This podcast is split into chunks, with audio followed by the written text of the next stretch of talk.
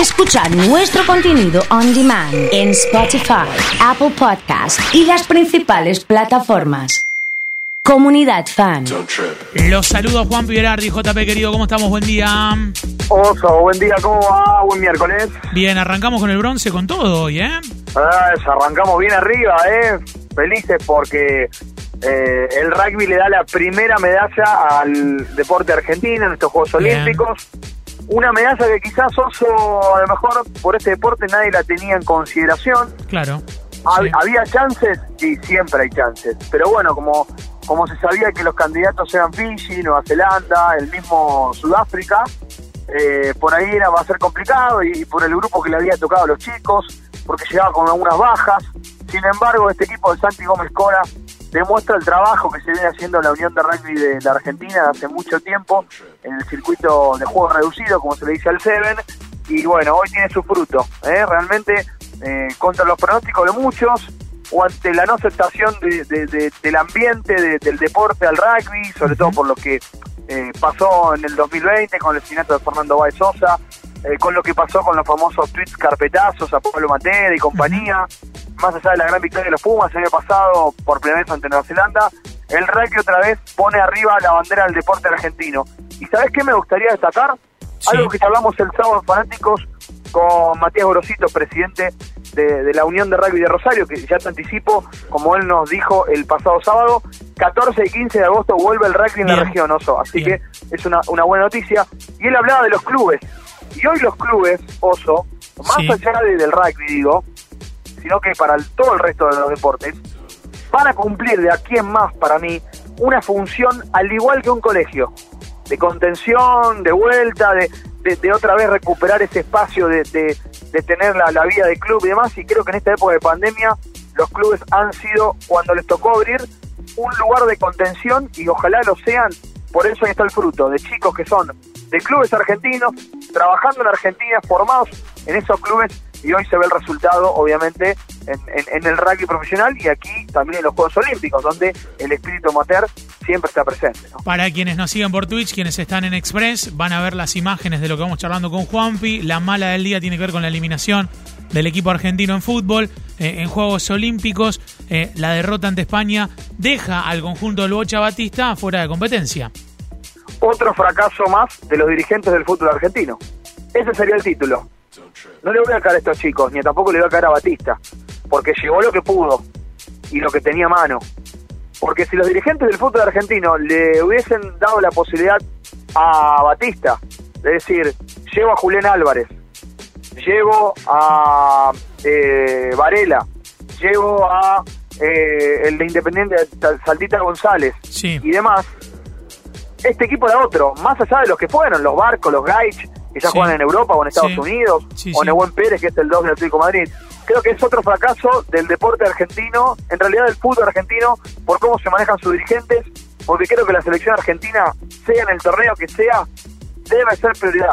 Si no, preguntémonos lo que nos pasó en la Copa América, donde si bien eran la mayoría de sus jugadores del exterior, se pueden lograr cosas. Se trabaja y de la mano de, de cómo se hizo preparándose para, para el último título de Argentina. Así que, para mí, el título del fútbol y esta eliminación de los Juegos Olímpicos es el fracaso de los dirigentes de nuestro fútbol de cada día.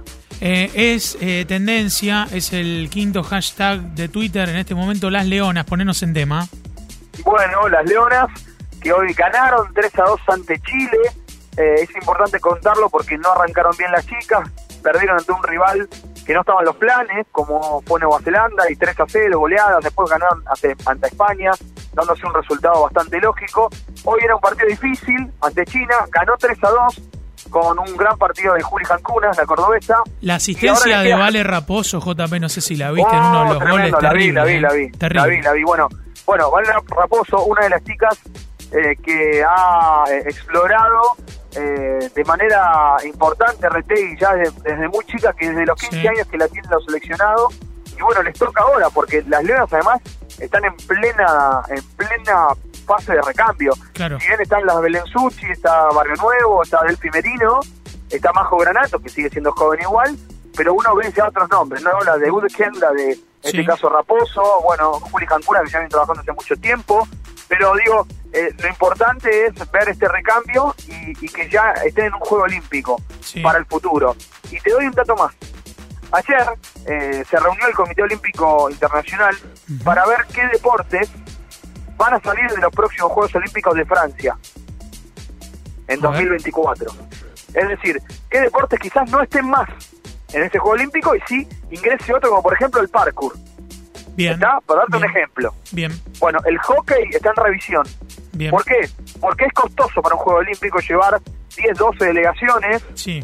para un deporte que quizás, si bien fue sin público, no tiene el rating, no tiene No la atracción recauda, que te... no recauda. Eh, exacto. Entonces le están buscando o variantes, como ocurrió en los Juegos de la Juventud, Sí. donde es hockey 5, que es eh, en realidad como si fuera un fútbol 5, eh, donde la pelota no sale nunca. Bueno, algo parecido, donde hay otra otro vértigo, otro otro espectáculo, y se está buscando de no sacar el hockey de- del, del- del línea olímpica, como se le llama, y sí buscar alternativas como se hizo, por ejemplo, con el básquetbol, donde hoy tenés al 3x3 Claro. que es tres jugadores contra tres, al Claro. estilo Basket Street de los Estados Unidos, donde Argentina en el último juego de la juventud se quedó con la medalla dorada, por ejemplo, ¿no? ¿Cómo es la revancha en el fútbol que Gino Peruzzi le hizo el primer gol anoche en la victoria de San Lorenzo a Boca, el segundo Ortigosa de penal? Eh, Qué bárbaro, ¿no? Cómo son las cosas. Bueno, dura Sí. derrota ayer del equipo de Miguel Ángel Russo.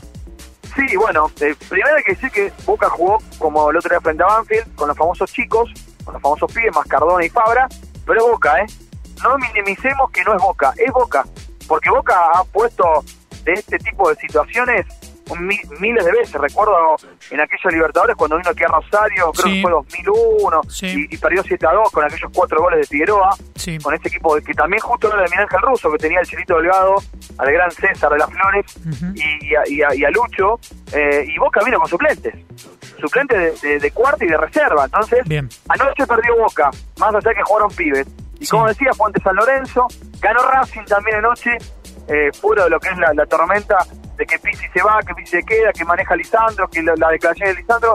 Bueno, ganó Racing de Mar del Plata a- ante un Aldo Civi Delgado que insiste con esto de salir jugando por abajo, y bueno, y así, y así pierde también. Bien. Yo que en algún- en algún momento a Gago se le va a terminar el crédito. Bien. Y puede ser el próximo lunes, aquí en Rosario cuando enfrente a Central. Y también Bien. empataron Huracán y Colón como los partidos que abrieron la fecha 3 en el día de ayer, Oso. Bien, Central y News juegan mañana, ¿eh? Juegan mañana, van a cerrar esta fecha. Sí. Eh, hoy hay varios partidos, Unión Banfield, Godoy Sí, Cruz de sí, Tucumán. Sarmiento y Platense. Bueno, lo más importante hoy, Independiente Patronato y Lanús River. Y mañana van a estar cerrando, como decíamos antes, la fecha los rosarinos. Central va a jugar ante Gimnasia Grima de La Plata, en La Plata, 18.45. Pantalla de televisión pública, es decir, que es abierto para aquel que no tenga cable y si lo ve por, por la televisión pública. Y a las 21 horas, cerrando la fecha, News Estudiantes en el Coloso Marcelo Bielsa para cerrar, obviamente, la fecha 3. La seguimos en cualquier momento. Te mando un abrazo grande, JP. Abrazo para todos. Juan Viverardi ha estado con nosotros aquí en Comunidad Fan.